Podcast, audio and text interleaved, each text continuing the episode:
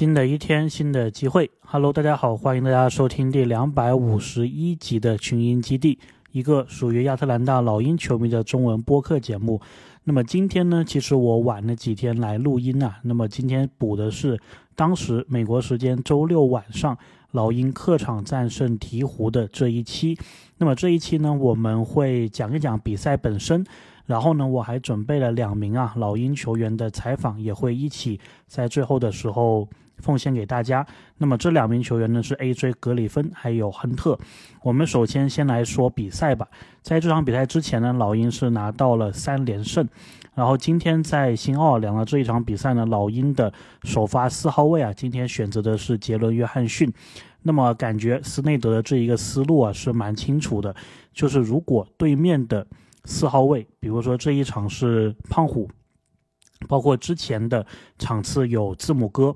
那么，如果是面对到这一种比较有身体素质，然后比较劲爆的这一种四号位的话呢，老鹰啊可能会选择身体素质同样劲爆的杰伦·约翰逊去跟对面对抗。那么，其实另一个思路呢，我也觉得是说，老鹰呢以后可能是更倾向于。固定把杰罗约翰逊放在首发的位置的，所以呢，他让他早点去见一见这一些风浪，对吧？对一下对面的大佬，其实也还是蛮重要的，对他的成长来说。所以呢，我觉得这场比赛啊，放杰罗约翰逊进首发是没有问题的。那么比赛开始之后呢，第一节呢，感觉老鹰也是有意识的让杰伦·约翰逊进行一个弧顶的持球。既然你在场上嘛，那么这一节当中呢，特雷杨有一个完全上空篮的球没有打进，然后当时就有点担心了，说他这个手感是不是今天是不开的。那么接下来呢，杰伦·约翰逊有一个三分球是投进了，那么感觉他在三分方面的把握也是越来越好了。但是后面的老鹰队是连续的出现了三个失误。其中两个来自于特雷杨，鹈鹕方面呢，对面的双枪啊，麦克勒姆还有英格拉姆，给我们是，特别是我们的后场双枪啊，在防守上是带来了很大的压力。那么这个时候呢，斯内德是叫出了第一次暂停，这个时间点我们是十比十五落后五分。接下来回来之后呢，还剩七分钟的时候。斯内德啊，是首先把这场比赛失误较多的特雷杨给换下场，然后换上博格丹。然后这个时候呢，我们都不希望看到的情况发生了。那么亨特在一次争球的过程当中是有受伤，然后被萨迪克被给替换。当然后来呢，他就是回到了比赛当中，然后应该是没有事的。而且呢，在打雷霆的比赛也是出场了。那么在打魔术的比赛之前，也没有说是列入伤病名单，所以只是当时啊，应该只是小小的碰撞了一下。那么回来之后呢，老鹰在进攻上呢，约翰逊呢还是非常的亮眼，他有一个闲庭。信步的带球过人上篮呢，那么也是本场的第二次。然后萨迪克贝上来之后呢，也是提供了进攻端还有防守端的火力啊。他在一次抢断之后呢，是连续得了五分。其实我是挺喜欢的，就说莫里还有约翰逊他们同时在场上的时候，就特雷杨不在的时候，他们两个在场上这一种，一个是主控，一个是。控球的一个辅助的角色，我挺喜欢这一个双控或者一点五控的组合的。然后呢，这一节呢，老鹰啊就是把这个分差给打回来了，然后是十九比十八，我们只领先，哎，我们反而领先了一分。然后这个时候呢，Tabisha Turner 啊，也就是老鹰的场边记者，也是有讲到说，斯内德这一场比赛的一个部署，就是在进攻的时候呢，要减少失误，然后做好这个转换时的防守。因为对面的西安呢，他这个胖虎啊，这个突破力确实非常的厉害。但是呢，老鹰呢，其实在斯内德这一次叫暂停的时候呢，感觉这两点其实都做的没有非常的好。那么在亨特受伤之后呢，马修斯啊，也是再次进入。了轮换，然后在进攻上呢，感觉老鹰呢其实是创造了不少的二次进攻的，但是博格丹他替换特雷杨打球之后呢，感觉这个手感呢还没有打出来。这一节看下来呢，感觉是萨迪克贝啊效率是比较的高，然后马修斯呢感觉在效这个默契上啊还是跟队友不足，然后在进攻上呢他自己的。一个手感呢，感觉也没有机会给他去练这个手感。那么在防守端呢，感觉其实他的运气还是稍微差了一些，有很多球呢，感觉已经是防守到位了，或者说不是他的一个职责，但是。感觉也是被对面投进。那么第一节结束的时候呢，老鹰呢是二十七比三十五落后八分。其中呢进攻端的失误，还有防守的这个转换时的防守啊，感觉是做的不好。虽然这两点是斯内德重点想要强调的。那么第一节结束之后呢，老鹰是落后八分。到了第二节呢，一上来感觉对手的这一个压迫性呢变得更强了。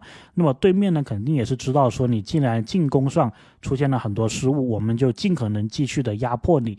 然后呢，这个时候博格丹的手感是算是回来了。虽然老鹰是有不少的失误啊，那么他是在四分钟里面呢贡献了十分，非常的活跃。那么防守上呢，我觉得其实老鹰这场比赛的防守一直来说都是不错的，就是纪律性方面呢是做的。挺好的，而且呢，瓦兰丘纳斯啊，就对面的这个大中锋，他呢其实是没有什么外线的威胁，虽然他会在外线做很多假装要投篮的姿势，但是从来就没有投过的，除非是完全把它给放空。所以呢，基本上他就是在内线的一个存在。那么老鹰呢，也是用双人防守啊，四号位还有五号位，甚至有时三号位去卡瓦兰，感觉这个效果还是挺成功的。那么在这一节的时候呢，亨特啊也回到了场上，也就是我们之前担心的这个伤病的问题呢，也就不复存在了。那么这一节的第一次暂停呢，当时啊，老鹰是把比分给追平了，四十一比四十一。那么追平的这一球呢，是来自于约翰逊呢杰特雷杨的一个传球，直接的在篮底下扣篮扳平的比分。那么这个暂停回来之后呢，感觉老鹰在进攻上啊，前场篮板开始抢得很积极了。因为我们第一节的时候呢，其实前场篮板呢就是我们的一个优势，所以呢，在第二节这个时候呢，我们还是保持了这一个优势。但是呢，进攻的手段呢，感觉还没有完全的打出来，就是还是显得比较单调。那么防守方面呢，虽然我们的防守啊是叫过暂停、调整过，但是而且我是觉得这场比赛是防的不错的。但是呢，西安呢，他这个球员真的太厉害了，只要他健康，只要他有活力的时候，只要他冲进这一个禁区啊，真的是很难的防。包括老鹰的解说员呢，Bob Ruffin，他在第四节的时候也是这么说到，就说老鹰这场比赛只把西安给限制到了二十三分。然后呢，他自己讲这句话的时候，他也笑了，他说，二十三分虽然是很多，但是对于西安来说，你如果一场球一个球队能把它限制到二十三分以内的话，其实也算是成功了。所以呢，从防守上来说呢，老鹰虽然很难去防对面的顶级天赋啊。但是呢，在纪律性如果是做好的话呢，有很多别的这一种能防下的回合，我们还是能防下的。比如说英格拉姆，对吧？英格拉姆他往禁区里面冲的时候呢，老鹰的防守啊就是做的不错的。那么到了下一次暂停，目前的比分是四十五比五十二啊，我们又落后了七分。那么回来之后呢，感觉老鹰的进攻啊，也依然是没有什么亮点。之前的时候我们说了，就说这个多样性还没有打出来。那么回来之后呢，也是没有什么回来，呃，没有什么这个进攻的一个回归呢，回归。那么防守方面呢，我们是让西安呢有一些犯规的一个困扰，然后呢，对他呢也是开始改变了一定的防守策略啊。总的来说呢，我觉得还是虽然肯定他是有得分，但是我觉得总体来说做的还是不错的。然后半场结束的时候呢，我们是五十三比六十落后七分。虽然是落后七分了，但是我感觉其实双方的实面呃纸面这个实力，或者说打出来这一个感观感上看呢，我觉得是没有到七分的这么一个差距的。那么在中场的时候呢，老鹰的助教也是有接受访谈，那么球队表示呢是希望更多的要投三三分球，因为鹈鹕队的防守啊都收缩在内线。然后防守端呢，也要减少说对西安的一个碰触啊，尽量的卡住他的位置，但是不要伸手去碰他。大概是老鹰在进攻还有防守的一个策略。然后进攻方面呢，其实一开始啊，我们感觉打的并不是很好。当然后来呢，我们是慢慢的激活了我们的这一个进攻啊。那么除了三分球以外呢，我们还有一些内线的空接的。也是老鹰经常使用的一招啊，那么这一点开了，这一点打活了，然后老鹰的一个进攻的效率呢，在这一场比赛之前呢，我们是全联盟排第二的。所以呢，如果你是内线进攻、外线的手感都开了的话呢，其实对面是很难防住的。而且呢，还有一点，这个是要建立在你不。不失误的情况下，对吧？不失误的时候，你的进攻正常打的话呢，是非常非常的可怕的。特别是呢，这一场比赛啊，老鹰在前场篮板在二次进攻方面其实也是占优的。那么防守所说的呢，其实老鹰呢，最该防的就是要西安，就是要防住西安，然后同时呢，尽可能要让他落入一个阵地啊，不要让他在转换当中打我们。那么这一节呢，西安的。就这一次暂停之间呢，西安的这个转换进攻啊，在这里得了四分，所以呢，老鹰也是叫了一个暂停。但是这一次呢，我们是把分差啊破到只有一分的落后了，六十八比六十九。然后回来之后呢，老鹰呢开始可以说是这一个区间，就这两次暂停中间是改变了比赛。那么像我们助教所说的，我们希望让。对手在内线收缩的同时啊，用外线的三分球去惩罚他们。那么这一个区间呢，我们就是这么做的。我们加强了外线的一个威胁啊。然后呢，特雷杨是有连续的两个三分出手都命中了。当然这个时候呢，我就觉得蛮奇怪的，说为什么鹈鹕方面他是会用胖虎啊，然后换位要对到特雷杨。因为胖虎虽然他这个身材是很壮硕，但是移动呢相对来说还是比较笨手笨脚的。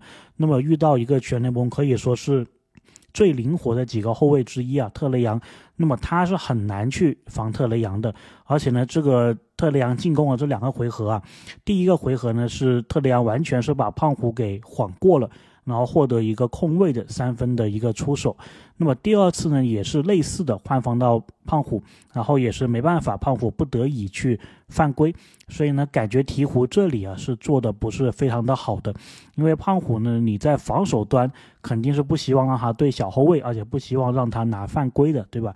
因为无论是进攻还是防守犯规，你只要累计到六次，那么就下场了，这个是一样的，不是说防守给你六次，进攻就给你更多，并不是。的，所以呢，在防守上，就你自己球队去防对面球员的时候，你也要去保护啊他的这一个进攻的这个犯规数不能拿太多。然后呢，除了特雷杨以外，这一节啊，亨特还有莫里也是在外线接连的补刀啊。然后呢，斯内德也是表示说，老鹰应该继续的这么投下去。那么果然是不错。然后这一场比赛呢，其实我也说了，老鹰他的防守一直以来都是在线的。那么这个时候三分也开了，所以呢这一节暂停的时候呢，我们是八十六比七十五啊，领先了十一分。然后回来之后呢，本来呢以为老鹰会继续投这个外线嘛，哎，但是没有想到老鹰的进攻的多样性，老鹰进攻的丰富性呢，在这一次暂停回来之后呢，又是体现的淋漓尽致。因为呢这一个区间我们选择的都是冲击对手的一个内线，而且效果都非常的好啊，屡屡的得分或者造成犯规。我想呢，这里斯内德应该也是有意识的，故意打了一个反差，对吧？就是我们之前那一个暂停的区间，我们的外线投的非常的好，所以鹈鹕可能会更多的去防我们的外线。诶，但是我没想到马上换成打你的一个内线呢，所以呢，这个我觉得也是斯内德教练呢比对面的教练要厉害的一个体现吧。然后呢，防守上呢，其实鹈鹕已经开始。慢慢的没有什么办法了，他们是靠着胖虎的个人能力啊，还有牵制力在进攻，但是呢，进攻的方式啊，感觉是过于的简单。虽然呢，对面的这一个新秀啊，是连续进了两个三分，给现场的球迷带来了不少希望，但是当时无论你是看比分还是看比赛的内容，你都会感觉鹈鹕啊，感觉是。这个强度没办法匹配上老鹰的。那么第三节结束的时候呢，九十四比八十三，我们是领先了十一分。然后第四节回来的时候呢，老鹰感觉又是有一个部署，对吧？那么我在之前一次暂停，我是外线投你，然后呢，我是改打内线，然后这一次呢，我是让一个内线球员来打外线，那么就是奥孔古。那么他呢是通过老鹰的两个。战术啊连续得了。两分，那么整场比赛看下来，其实这段时间我是最喜欢的。为什么呢？因为奥孔古的三分球啊，他并不是说自己强行投出来的，都是老鹰的战术给他制造出空间的。那么第一个三分球呢，是萨迪克贝啊在弱侧进行一个强打。然后呢，吸引了对手内线的一个包夹之后呢，把球分出去外围的奥孔古，那么奥孔古投进了三分球。鹈鹕呢，估计他是对奥孔古的这个三分的习惯呢。研究的并不是非常的透彻的，以至于呢，在老鹰第一次这么打这个战术的时候呢，他们是完全漏人的。然后第二球呢，也是一个战术，就是当时老鹰通过一个外线的传递，然后是让博格丹呐，相当于是用一个掩护挡住了对奥孔古进行补防的这么一个防守球员的一个路线，然后让奥孔古获得一个轻松的空位出手三分球的一个机会。然后，如果我没有记错的话，上个赛季啊，斯内德来了之后，奥孔古当时也是投进了一个底角三分球。然后那个战术呢，就跟这一个战术啊是完全一模一样的，也就是让一个球员去堵对方补防人的这一个路径啊，然后让自己的球员进行一个空位的出手。所以呢，这两个背靠背的奥孔古的三分球是这场比赛我觉得老鹰的战术上的一个亮点。而且呢，在后面呢，老鹰的进攻的丰富度又又是体现出来了。那么，约翰逊他在一次莫里持球的一个回合啊，就感觉是给莫里说了什么，还是眼神示意了一下，然后马上就是冲到这个篮底下去进行一个空接。然后莫莫里呢也是心领神会啊，在约翰逊适应之后，马上就给他传到了这个位置的空间。所以呢，我觉得这一节。看上去呢，老鹰的进攻啊是非常有章法或者说非常有战术的，而且呢，球队也打开了，无论是内线还是外线，所以感觉呢，球员呢是稍微有点点就是想各种这个技能包啊都展示一下的一个感觉。那么防守端呢，我觉得鹈鹕那边自己有一点点举白旗的意味了，所以这里我也没有觉得说对面的防守或者说对面的进攻啊给我们的防守有多大的一个威胁。那么第七次暂停的时候呢，老鹰呢依旧是领先十一分，一百零五比九十四。当然这一次暂停回来呢，感觉老鹰的进攻啊，就真的是这样子。有时如果是领先优势大了之后呢，就会有一点点浪啊。特别是特雷杨又是有时比较这个，也不知道怎么评价了，就是感觉容易上头，对吧？所以呢，这节这个进攻回来之后呢，老鹰是有一点点随意的打的，但是防守上呢，我们限制胖虎也好，还是英格拉姆来好，也是限制的不错。然后呢，CJ 麦克勒姆啊，感觉也是有一点点隐形了。所以呢，看上去呢，感觉鹈鹕队啊，就是很多，就是感觉是角色球员，他们出手的频率啊，反而很多。那如果是这样子的话，老鹰完全不怕你，对吧？无论你是这个刘易斯。然后，无论你是这一个戴森·丹尼尔斯，还是无论是你这个霍金斯，其实并没有对老鹰产生很大的一个威胁。那么这次暂停回来之后呢，老鹰和胖虎啊，或者说老鹰跟对面感觉是巨星球互飙了几球。莫里连续进了两个中距离，然后胖虎呢也是进了几个球。然后呢，又出现了本场比赛我比较喜欢的一幕啊，就是。莫里的两个中距离球之后呢，特雷杨他借着队友的一个掩护，就是类似于奥孔古第二个三分球的那个掩护啊，是稍微跑了一个无球战术，给自己创造了一定的空间，然后进了一个三分的超远。然后这个呢是我比较喜欢的，因为呢特雷杨他之前在进攻的时候，我们总会想说，哎，你如果练了无球，能不能打出像库里一样的那一种无球？也就是说，自己的队友弧顶持球时，你能够绕一圈这样子出来接球的。那么特雷杨尝试过，感觉呢有一定效果，但是很难进入老鹰一个常规的战术的武器库里面。当然呢，我觉得这样子对特雷杨的要求也是比较高的，对吧？毕竟你如果是要跑。一个这个圈过来的话，体能的消耗啊是非常的大，你很难说整场比赛都这么做。哎，所以呢，我觉得老鹰其实在这里选择了一个挺好的妥协方案，因为特雷杨呢，他跟其他的三分射手不一样的是呢，他是有超远的这一个射程的。哎，所以呢，我就很喜欢斯内德这一个战术，就是呢，他是给特雷杨设计了一个让他投超远。有空间的这么一个战术。也就是说呢，别人可能是刚好要在三分线上投的，但是特雷杨因为他射程远，所以他只要三分线外有一点点出手的空间，其实他都是相当于是把它给放空了。所以呢，老鹰的这一个掩护呢，首先对于特雷杨来说，他并不需要跑那么的远。他就可以获得了一个掩护的机会，一个空位的机会。那么他的这一个出手呢，可以说啊，他其只需要无球跑三四步就可以到一个出手的一个空间了。所以这一点呢，我是非常的喜欢。那么也是希望老鹰今后的比赛能够更多的用上来。那么鹈鹕呢，虽然他们在这段时间呢进行了暂停，然后进行了调整。但是感觉还是无力回天。那么老鹰最后呢，也是把这场比赛给拿下了。如果说赢球的最大的一个关键呢，我觉得是斯内德啊及时的发现对手他的一个弱点在哪里。那么我们在第三节就是中场的时候，其实很坚决，就是说我们就是要投外线三分。然后外线投开的情况下呢，斯内德预感到对手可能会变阵，对吧？可能会更多的防你的一个外线，所以改成打这个内线。然后呢？在对手觉得啊，你这个进攻真的很难防的情况下，又出其不意的玩了几个战术，对吧？无论是这个奥孔古的背靠背的两记三分球，还是说特雷杨的这一个小小的无球的跑位，还有掩护之后的三分呢，基本上呢就把这个比赛的分差给拉开。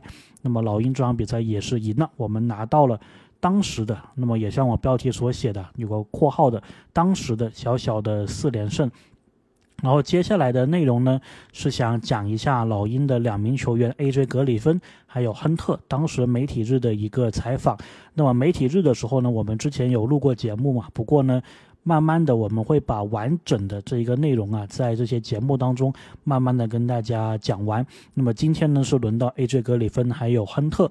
那么 A.J. 一上来了，肯定呢，记者就会问说跟他爸相关的，因为 A.J. 他的爸呢是在雄鹿队当主教练嘛。然后 A.J. 当时也说，我其实就知道你们在。等我就是想问这个问题，所以我之前也是有准备过这一个问题的。那么 AJ 是聊到说，他爸呢其实一直很关心他在 NBA 的一个发展，在之前他爸还是猛龙助教的时候呢，他爸就是有经常给他。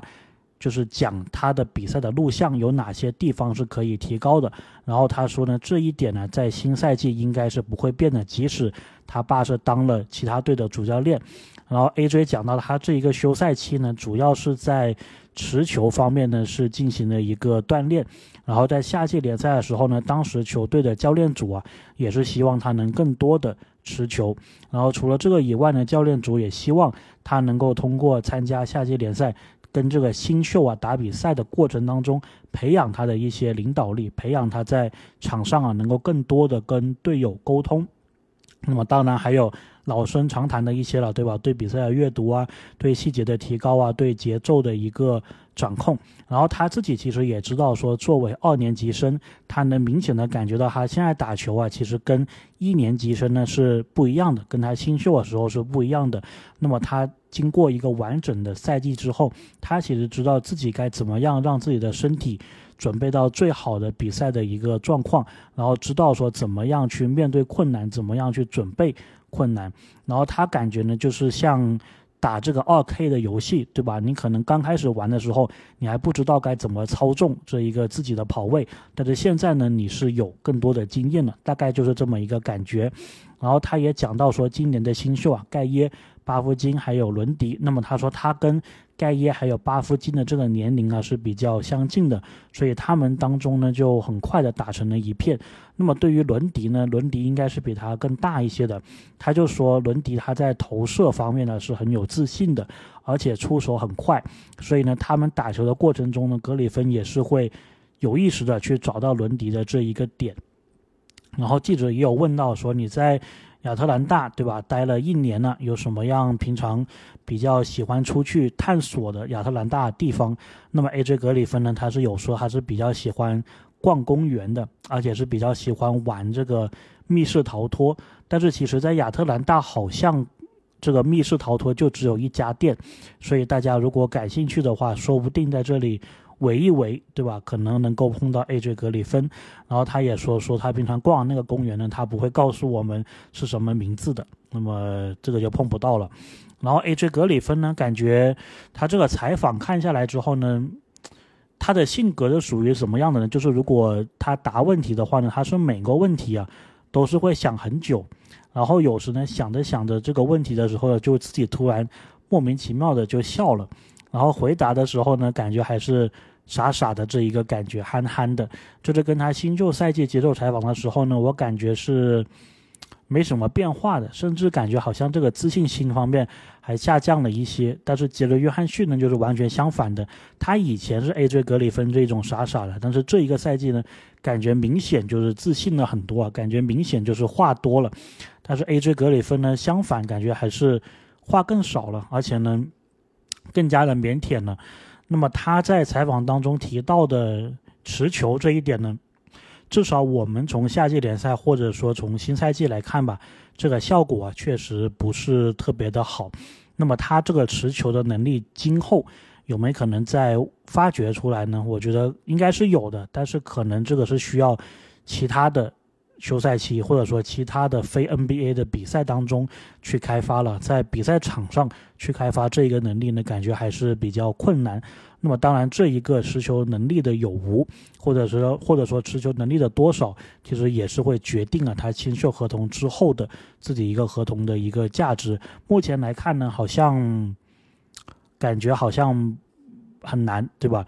但是呢，他如果是在其他方面，比如他最赖以见长的三分方面做得好的话呢，其实他这个合同啊，估计还是会不错的。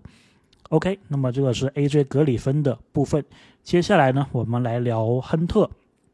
那么亨特这个部分呢，其实也很短啊。那么他也是属于一个不怎么说话的一个球员，所以呢，当记者问到他说：“你对自己新赛季？”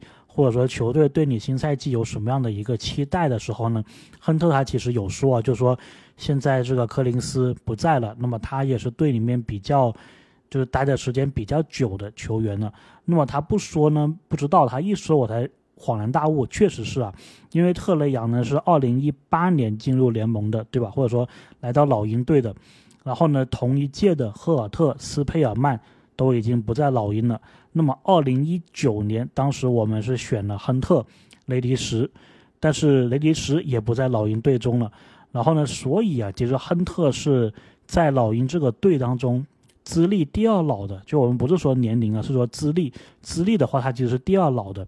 所以呢，在记者朋友问他这个问题的时候呢，亨特其实也说说自己啊是期望自己能够作为球队的一个领导者，或者说在领导力方面呢能够进行一个提升。那么他也是希望他在场上能够更加的 vocal，也就是说更多的说话，说更多的话。然后他说他之前呢一直都是以身作则的这么一个球员，但是他现在也要学着说是去用说话、用沟通的方式。表达自己的一个看法，那么这一点呢，我觉得非常重要的。亨特感觉就是，无论在场上还是在场下，感觉都是不怎么喜欢说话的这一个类型。那么现在，既然我们团队篮球，对吧？那么当然是希望啊，球员们都能够在场上更好的沟通，表达自己的一个意见，无论是批评也好，或者说是对队友的这个鼓励表扬也好，都是非常重要的。那么接下来一个问题呢，就是我们这一个休赛期啊，可以感觉说最著名的一个问题了，就是记者有问说，亨特，其实你就是这个休赛期练了什么？然后亨特就说，我什么都没有练。然后其实这个时候呢，当时是有一点冷场的，但是呢，这个冷场其实并不是因为亨特跟这个记者的关系不好，而是亨特他本来就是这个风格的，就是呢。他回答问题时，有时就是很直白的，有就有，没就没。他讲完之后呢，也不会管说冷不冷场的。所以呢，当时大家如果看这个回放的时候，确实是冷了一段时间。但是亨特自己其实也不觉得，他也没有在后期加一些什么话。所以呢，就是确实啊，造成了这一个冷场的一个效果。那么亨特也有讲到说自己对球队有什么样的一个期望，因为之前我们有讲嘛球队对他的期望。那么他有说呢，他其实没有设置自己的一个个人目标。但他对这个球队啊是有一定的期望的，他是说希望啊今年不要再打附加赛了，能够直通季后赛。那么这个是他的一个目标吧，或者说他对球队的一个期望。然后呢，最后有讲到，就是说他在夏天的时候呢，其实是有跟巴夫金啊一起在洛杉矶训练的。然后他也提到说他是们是同一个这个经纪公司的，所以有时是会安排一起训练的。然后呢，最后呢，他有提到说。斯内德啊，就说其实斯内德对他的一个比赛的内容风格都是很好的，都是很了解的。然后呢，斯内德平常啊为人也是很好相处，他们之间的相处也是很随和、很愉快。但是亨特知道呢，斯内德他是公私分明的，在球员的相处方面呢，他可以是一个很友好的教练。但是呢，如果作为教练的话呢，他其实对每个球员都是有自己的一个期待还有要求的。所以呢，亨特也知道这一点。那么亨特说，希望啊自己能够符合，能够达到他的一个期待。其实亨特讲这句话的时候呢，就有点像是那个怎么说呢？有点像是这个班上的学霸对班主任的一个评论一样。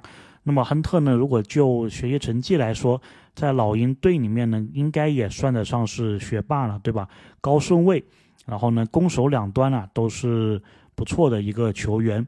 然后呢，现在斯内德来了，之前也有说要交易他的一个传闻啊，所以他应该也是知道的。那么他应该也是要以此啊作为一个鞭策。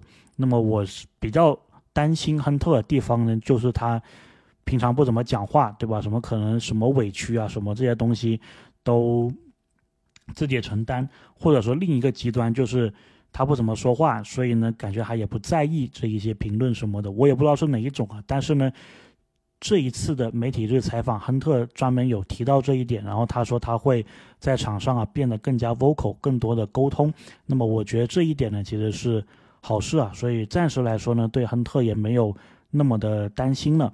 那么刚好啊，AJ 格里芬还有亨特也是之前我们交易西亚卡姆这一个传闻当中的两名主人公嘛。我记得之前呢，在赛季末的采访的时候，其实我也是把这两个球员放在一起的。然后目前来看呢，感觉亨特还是蛮好的，可能我就不会想说来换西亚卡姆了。而且换西亚卡姆有一个问题啊，就是你的杰伦约翰逊。怎么办，对吧？你的杰伦·约翰逊现在在四号位，感觉也打得蛮好的。如果这个时候你再放一个四号位大神的话呢，我不确定啊，对杰伦·约翰逊的一个成长是不是一个好事？